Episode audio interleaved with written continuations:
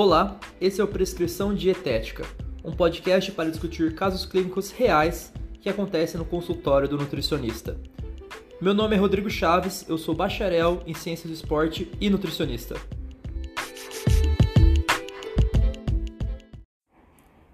Fala aí, como é que vocês estão? Vamos aqui para o segundo episódio do podcast. O primeiro episódio, se você não ouviu, dá uma olhada aí. Foi sobre oncologia e começou um pouco pesado, eu sei. Muitas pessoas mandaram. Obrigado aí para quem assistiu, comentou comigo, mandou para os amigos o podcast. É, começou um pouquinho pesado, mas eu queria realmente mostrar é, os desafios da vida real. Mas fica tranquilo que nesse segundo episódio aqui vai ser mais de boa. Vamos falar de nutrição esportiva. É, vou contar um caso de um, um menino que mora nos Estados Unidos que marcou comigo porque ele ia competir no Campeonato Mundial de Jiu-Jitsu, mas ele tinha algumas questões que precisavam ser melhor organizadas, porque ele teve umas experiências anteriores que não foram muito boas. Mas enfim, sobre o podcast, quem tiver dúvidas sobre o caso, pode mandar para mim lá no Instagram, chaves.rod. É, compartilhe o podcast com os amigos, chama aí o pessoal da sua turma, da faculdade, outros profissionais que trabalham com você para assistir, discutirem.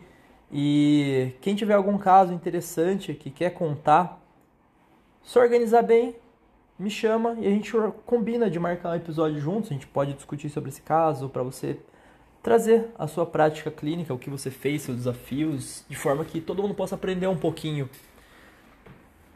Mas não vamos prolongar muito não.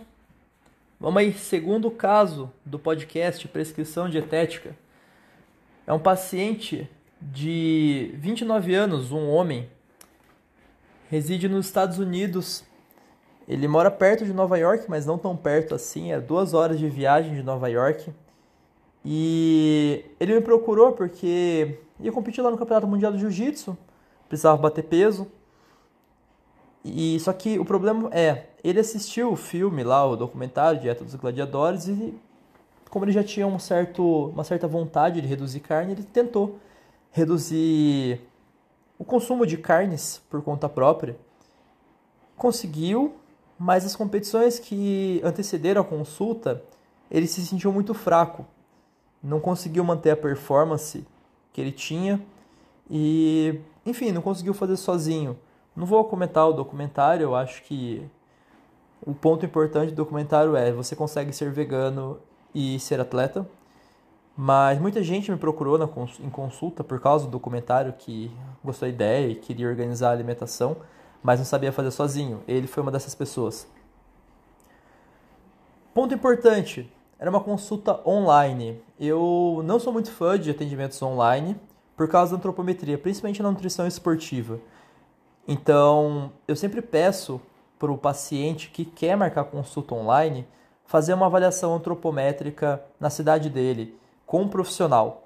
É, muitas pessoas gostam da, da bioimpedância pela praticidade, sim, ah, posso fazer bioimpedância? Eu falo, tudo bem, mas eu quero saber o modelo da bioimpedância e eu mando um protocolo para ela seguir é, pelo menos 24 horas antes, para tentar fazer de manhã, fazer ali em jejum, não ter treinado antes, não ter consumido bebidas diuréticas, diuréticos no geral, é, chás diuréticos, álcool, não ter consumido muito sódio pela retenção de líquidos que isso vai causar, porque a bioimpedância é basicamente uma corrente elétrica que passa no corpo da pessoa e ela avalia o estado de hidratação. Através do estado de hidratação, ela consegue estimar gorduras e músculo, porque o tecido adiposo tem menos água do que o tecido muscular. De uma forma bem resumida, é assim que a bioimpedância funciona. Então, se você está com uma retenção hídrica, ele vai considerar que você está com muita massa muscular. Se você está com você está desidratado, ele vai considerar que você está com um percentual de gordura mais alto do que realmente é. Então, por isso eu sempre mando esse protocolo para quem vai fazer bioimpedância. Caso a pessoa vai fazer por adipometria ou outra avaliação por ultrassonografia, eu mando o que eu quero. No caso dele, ele foi fazer por adipômetro com um profissional de educação física da cidade. Eu falei, ah, eu quero essas dobras cutâneas aqui, eu quero peso, altura, beleza. Conseguiu marcar com o profissional, fez a avaliação, mandou para mim, então ele marcou a consulta. A consulta foi feita em setembro, o campeonato era em dezembro, então a gente tinha alguns poucos meses para ajustar, outubro, novembro, para ajustar dois meses. É, tava em cima, mas não tão em cima, porque às vezes as pessoas procuram a gente com um mês, algumas semanas de antecedência para bater o peso. A antropometria desse paciente, ele tinha 1,68 de altura, 70 quilos e estava com 6,74% de, de gordura. Percentual de gordura relativamente baixo, 70 quilos. Ele precisava bater 67 quilos para ir para a categoria que ele estava. Então, precisava perder 3 quilos. Marcamos a consulta.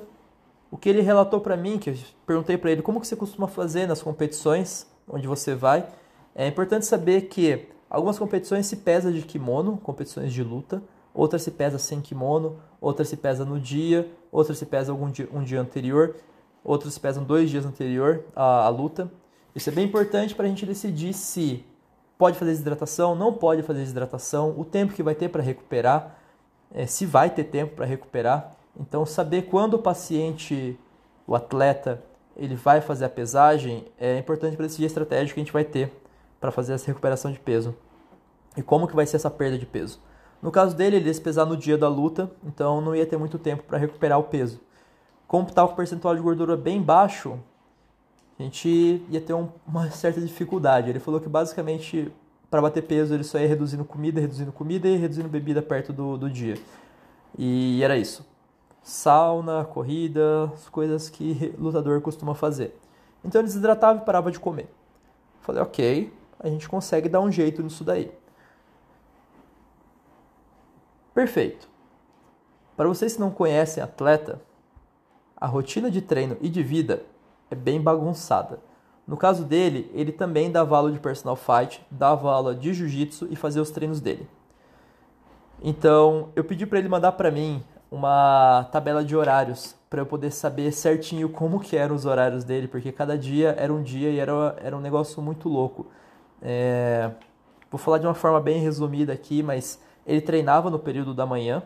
Alguns dias tinha personal no dia da manhã, Alguns dias o treino era em Nova York, então eu tinha que pegar duas horas de carro para chegar até Nova York. Tinha dias que tinha só personal de tarde, tinha dias que tinha alguns treinos de pegada, fisioterapia no período da tarde. Alguns outros dias eram aulas mais tranquilas e outros ficavam tranquilos, ficava sem fazer nada. Mas basicamente o período da manhã era de treino, treino que ele fazia de musculação e treino de jiu-jitsu. Alguns treinos eram treinos de luta, outros eram treinos mais leves. Quando atendo atletas, eu costumo perguntar como que é o treino, porque existem vários tipos de treino. Ah, treino de jiu-jitsu. Ok, o que é um treino de jiu-jitsu? Ah, pode ser uma aula padrão, que vai começar com aquecimento, vai começar com depois vai ter posições, depois vai ter luta.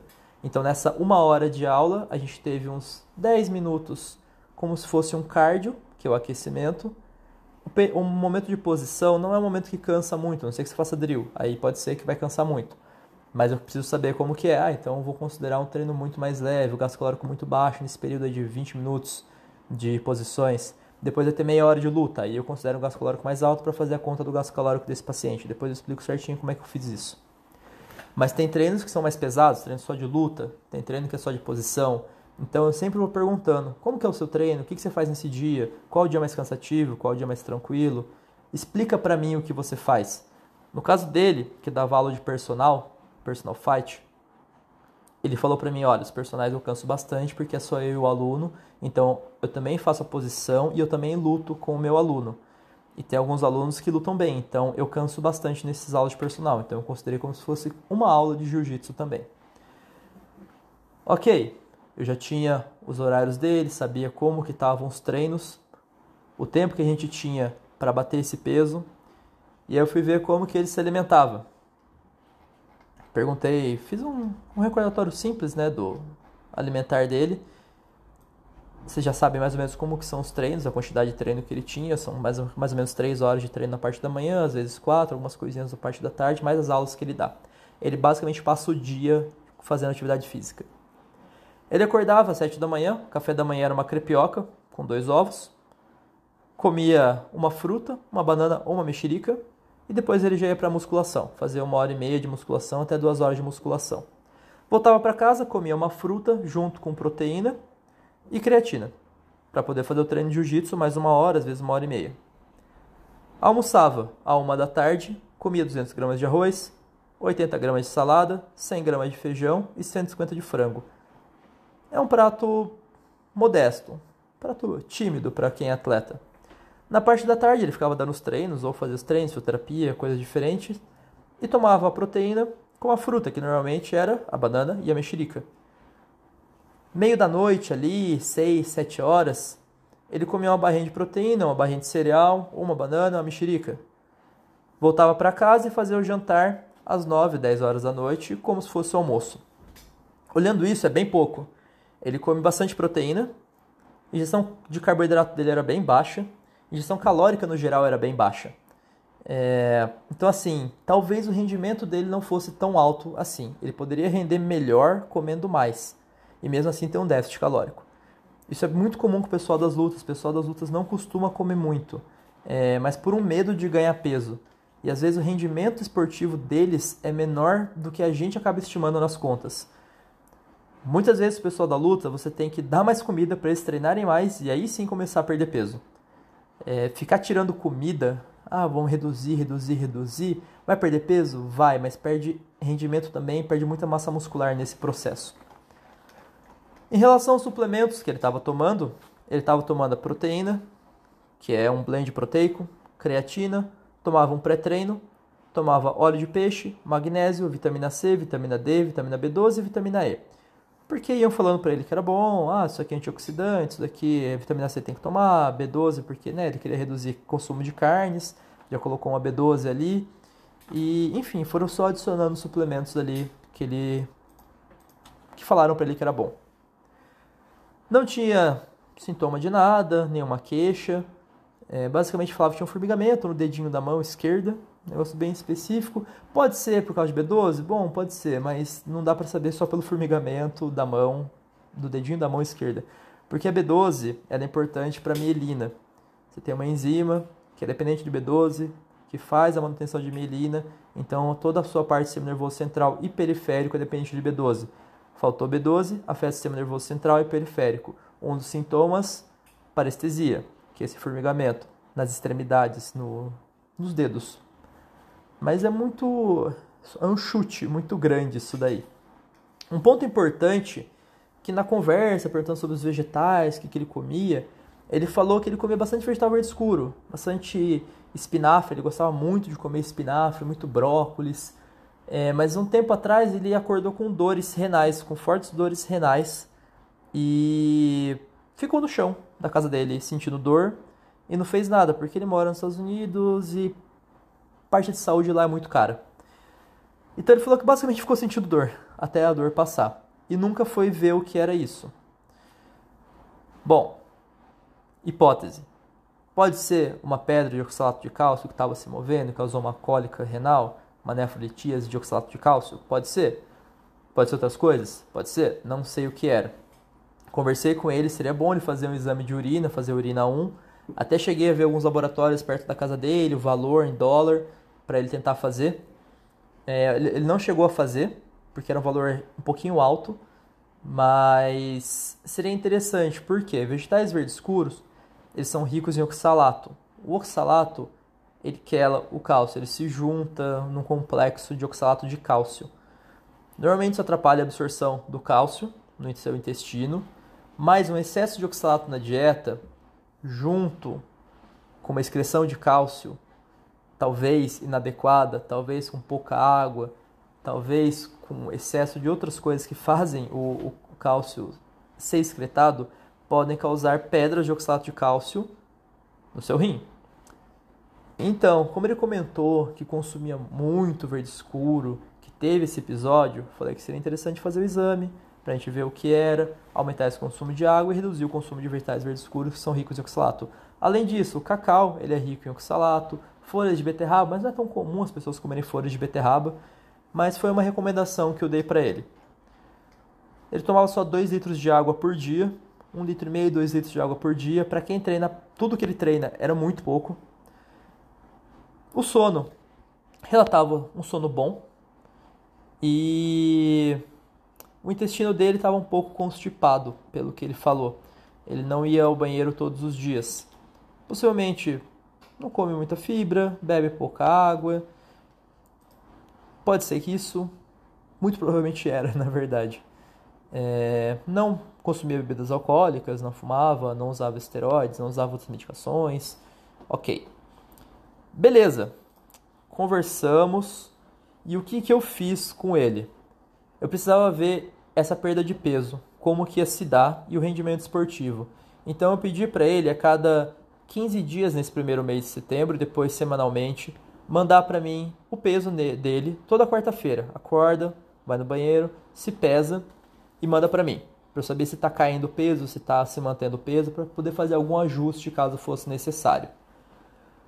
O rendimento do treino também era muito importante, porque eu não quero que o peso caia e o rendimento caia. Eu quero que ele se mantenha com rendimento bom, uma boa recuperação e que o peso continue caindo na balança. Por que quarta-feira? Porque ah, é sábado, domingo, às vezes ele saía fazer uma refeição um pouco diferente, uma parte mais social. E pode ser que na segunda-feira ele está com uma retenção hídrica, ele realmente está um pouco mais inchado. Então isso vai influenciar o peso da segunda-feira. Na quarta-feira isso já se normalizou. Sexta-feira pode ser que por depressão de glicogênio, isso daí fica um pouco mais baixo o peso real dele. Então, quarta-feira é, um peso, é um dia que eu gosto de pedir o peso do paciente. Então, beleza, a gente combinou dele mandar isso para mim. Ele mandava realmente a cada 15 dias do primeiro mês. E depois, em novembro, toda semana, ele mandava o peso dele, o rendimento, no WhatsApp. E a gente combinou de marcar uma consulta, um retorno para ele online rapidinho, coisa de 20 minutos, para conversar quando ele atingisse o peso. Ok. Suplementação, o que, que eu mantive com ele? Basicamente a proteína, a creatina, adicionei betalanina, adicionei a B12, uma dose alta, eles tomavam B12, só ajustei a dose, porque eu não tinha o exame de B12. Ele também não ia fazer o exame de B12 pelo valor. Não, é muito complicado você pedir exames de sangue em outro país para o paciente, ainda mais nos Estados Unidos que os valores são muito altos. Então eu já suplementei B12 alta, mantive o óleo de peixe. Queria falar que ele estava nessa transição para alimentação vegetariana por questões que ele achava interessante diminuir o consumo de carne. Mas ele falou: não, não tem problema manter o óleo de peixe. É, inclusive no plano alimentar ele queria que algumas opções ainda tivesse opções com carne, porque pode ser que ele não fosse conseguir comer a opção vegetal é, e tivesse que consumir a opção com carne. Então, beleza, a gente manteve as primeiras opções do plano alimentar ovo-lacto vegetarianas e uma substituição com carne, que fosse equivalente tanto em proteína quanto em calorias é, suplementação foi basicamente isso. Pessoal das lutas, creatina. Se possível, eu tento bater o peso enquanto ele está consumindo creatina, pelo rendimento esportivo. É, a creatina, pensando no sistema TPCP, ela vai te dar aquela fonte de energia rápida. Se você sair correndo do nada agora, você vai acelerar muito, você vai manter a sua velocidade máxima ali por uns 8 segundos, 10 segundos, depois isso vai cair um pouco, você vai manter uma velocidade constante um pouco mais baixa, até que você pare. Mas esse pico, ele é dependente de ATP, CP. Esse CP é a creatina fosfato. Você consome ela pela alimentação de fontes animais, você produz a sua endógena, mas ele é limitante. Quando você suplementa, esse sistema que durou aí 8, 10 segundos pode durar um pouquinho mais, 12, 15. Ah, mas é muito pouco. É que vocês nunca apanharam por 5 segundos a mais. Se vocês apanharem na luta por 5 segundos sem fazer nada, vocês vão ver que 5 segundos no esporte, ainda mais alto rendimento, pode fazer muita diferença. O problema é, a creatina, como ela aumenta intramuscular, por osmose, aumenta a água dentro do músculo para balancear os meios. Então o peso na balança tende a subir um pouco. Se você mantém, bate o peso com creatina, suplementando creatina, ótimo.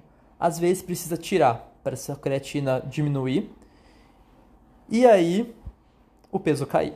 O tempo de washout dela, que é para voltar para o basal ali, é em torno de 20 e poucos dias, 21 dias, se eu não me engano. Não tenho certeza, tem que procurar isso certinho.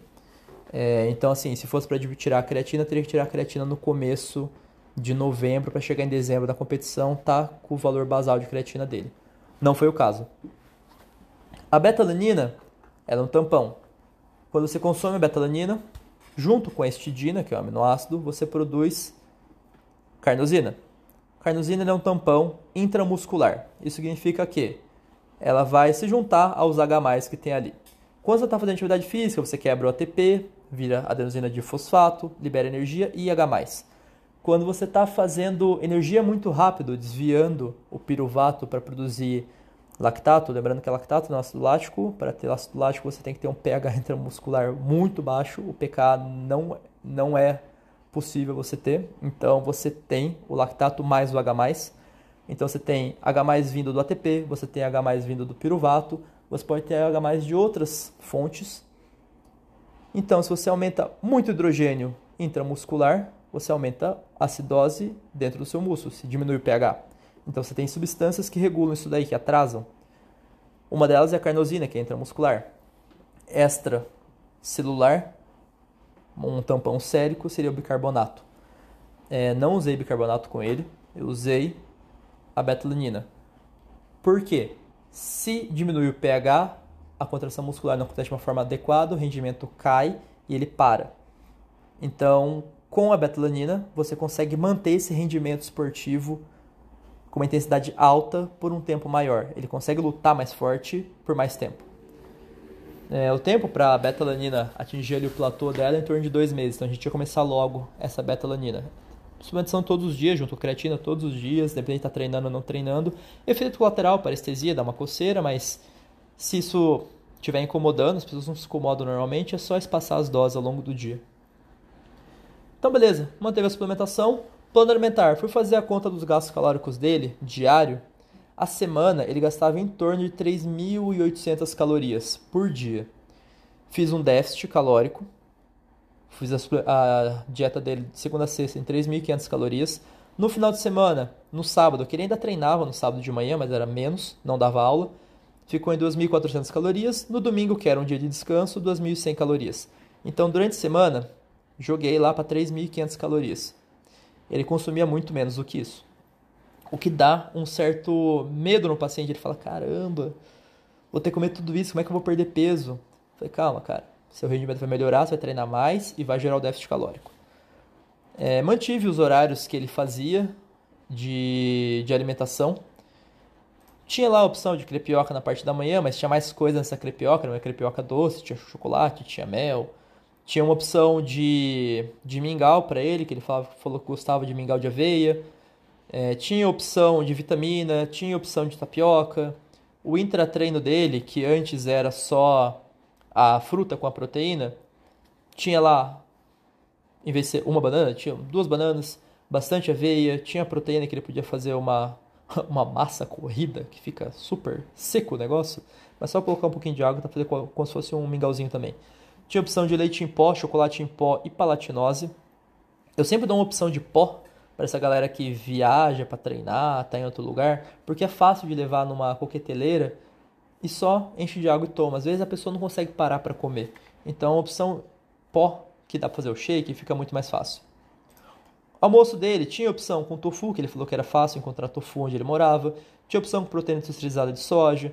Tinha opção com frango, que a gente combinou, né, de ter uma opção com carnes ali que fosse equivalente e tinha opção com ovo. Eu costumo dar várias opções para o paciente até ele se acostumar. Parte da tarde, mais comida, tinha dois lanches, né? É... No começo da tarde ele comia só a proteína com a fruta de novo, então tinha nuts, pão integral, pasta de amendoim, geleia, fruta, que era o horário que ele estava dando aula, ele não estava gastando tanta energia, mas ele estava dando aula. Ele conseguia comer, digerir, isso não atrapalhava ele. De noite, tinha banana, aveia, coloquei um pouco de chocolate para ele comer também, que ele gostava de chocolate. E no jantar, de novo, tinha o macarrão com tofu, tinha arroz, feijão, farofa, proteína de soja e tinha uma opção mais prática ali que era frango com purê de batata. Isso daí ficou com 2 gramas de proteína por quilo, ficou com 8,6 gramas de carboidrato por quilo e 1,3 gramas de gordura por quilo. Final de semana, basicamente ajustei isso daí, ficou também das proteínas com 2 gramas por quilo. Minto, ficou em 1,5 por quilo no final de semana de proteína.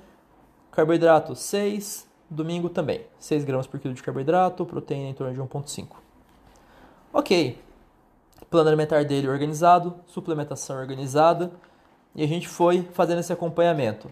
O peso dele estava caindo a cada 15 dias em torno de 1 kg quando ele começou a mandar as mensagens para mim. Então, de final de setembro até final de outubro, ele perdeu 2 quilos, caiu para 68. Comecinho de novembro, ele já bateu o peso dele. ele bateu em 67 o peso dele. A gente combinou de fazer uma consulta super rápida para a gente conversar como é que estava o plano alimentar. Marcamos a consulta, ele falou que o, corpo dele estava bom, o rendimento dele, palavras dele, nunca foi tão bom. Ele falou que o rendimento subiu muito e que ele estava no peso da competição um mês antes, sem precisar fazer desidratação, sem precisar reduzir comida, comendo muito mais do que ele sempre comeu. E no peso, ele falou, cara, é um negócio muito louco, se eu soubesse que era assim, eu tinha procurado um nutricionista antes na minha vida. É... Então, estava tudo certo, é uma coisa muito comum do pessoal das lutas, isso de comer muito pouco, pensando em perder em não ganhar peso, só que isso compromete o rendimento esportivo. Suplementação, só tava lá proteína, creatina, beta-alanina, B12 e o ômega 3 dele. Tirei a vitamina C, a vitamina D não vi questão, não vi necessidade de manter, não tinha os exames. Tenho um pouco de receio de manter suplementação de vitamina D, dosagens um pouco altas, ad eterno, sem ter os exames, pode dar algum problema. É, em questão de excesso de absorção óssea, pode dar algum problema em excesso de cálcio aí no sangue. Magnésio, não vi questão de necessidade de manter o magnésio dele também, ele não tinha câimbras, não tinha cansaço, contraturas, nem, nenhum problema neuromuscular. E a vitamina E também não. Vitamina C e vitamina E são antioxidantes. Quando você treina, você gera estresse oxidativo no seu corpo. Porém, o seu corpo, o seu corpo tem o sistema antioxidante endógeno dele. Você tem a GPX, você tem SOD, você tem CAT, você tem as enzimas antioxidantes que respondem a isso, fazendo uma adaptação ao exercício para o seu corpo. Se você dá antioxidantes exógenos em altas dosagens, você impede que esse sistema se adapte. Então, utilizar de uma forma constante suplementação antioxidante em pessoas que estão treinando pode ser um tiro no pé. Agora, se há um dia, um evento específico, uma competição que ele treinou muito, utilizar ali no final de semana, recuperação, aí a gente, a gente já consegue conversar. Mas de uma forma constante, não. É, resumindo, ele não conseguiu fazer os exames de urina, mas ele estava super feliz, que o rendimento estava muito bom, as pessoas estavam falando porque ele estava muito forte na, nas lutas. E a gente conversou, olha, cara, você vai lutar o seu campeonato. É, se você perder, não vai ser pela parte de nutrição, mas desenvolvimento técnico como um todo. Era o primeiro mundial dele. E foi o que aconteceu, ele lutou, ele falou que foi muito bom, o rendimento dele foi ótimo nas lutas, mas ele realmente perdeu na parte técnica, tática e técnica da, do jiu-jitsu. E não ficou triste, ficou muito feliz com, com o resultado dele, mas a nutrição fez o papel dela. Ele não precisou fazer loucuras para bater peso, melhorou o rendimento esportivo, arrumou essa suplementação, arrumou a alimentação, comeu bem, se recuperou. O carboidrato é muito importante para ter essa recuperação muscular dele. E conseguiu bater o peso dele um mês antes da competição. Eu acho que esse é o mais importante. É, ele se adaptou à alimentação ovolacto vegetariana. Vez ou outra ele falou que ele ainda comia frango, por praticidade mesmo. Mas ele estava mantendo sem problemas nenhum. E ele ficou bem feliz, na verdade, com o resultado que a gente teve. Deixa eu ver se tem mais alguma coisa para colocar nesse caso para vocês. Ah, só para contar como é que estava o treino de musculação dele, né? Acho que ficou faltando. Quem fazia o treino de musculação dele era o irmão dele, que é, é personal. E estava dividido em basicamente um treino. Ele fazia três vezes na semana. Era um, um leg day, um treino de, de puxar e empurrar. O treino de puxar é basicamente bíceps e costas, que você puxa. O de empurrar, tríceps e peito. E o treino de o leg day dele tinha ombro também. Ele dividia em. Tinha o warm-up set, que era um set de aquecimento com cargas leves. Tinha o feeder set, que é uma carga mais moderada, não buscando a falha, guardando umas repetições de reserva ali ainda, que precedem o working set dele, que é realmente as séries, vamos dizer assim, as séries que contam. E ele fazia. Os warm-ups dele eram séries de 15 repetições, os feeders eram séries de 10 repetições, duas séries de 10 repetições, os work sets dele eram séries de 6 a 8 repetições. Era um treino geral, não tinha muita especificidade nos treinos dele, mas desenvolvimento muscular era um treino que promovia sim. É... Acho que tinha algum, algumas séries aqui que eu vi do treino dele que tinham os top sets, que eram voltados como se fosse força máxima, que eram os levantamentos terra e os agachamentos que ele fazia exercício de força mesmo. Mas no geral era um treino mais simplificado, pesado, mas um treino relativamente simples de musculação geral. O irmão dele é fisiculturista, o treino era muito parecido com isso. Pensando em especificidade da modalidade, eu colocaria algumas coisas um pouco mais específicas do jiu-jitsu, ainda mais perto da competição.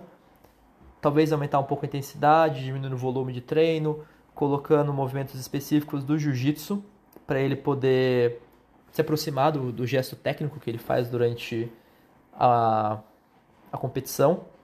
Mas como um todo, era um treino ok. É, pensando nos Estados Unidos, onde não tem professor de musculação dentro da sala, é melhor isso do que ele fazer qualquer coisa da cabeça dele ou ficar inventando o treino, copiando o treino da internet, de pessoas, enfim. É... Mas sim, eu colocaria movimentos específicos com elásticos, puxadas e treinos mais curtos, mas com uma intensidade mais alta, chegando perto do, da competição dele para ter essa periodização do treinamento. Enfim, esse é o caso esportivo, é um caso um pouco mais leve para vocês. É, quem tiver dúvidas, pode mandar para mim no, no Instagram, chaves.rod. Compartilhem o podcast com os amigos. Aceito sugestões no Instagram para casos diferentes, áreas diferentes que vocês queiram saber. Se vocês tiverem casos e queiram compartilhar, mandem para mim também no Instagram e a gente conversa. Muito obrigado para quem assistiu até aqui e tchau, tchau.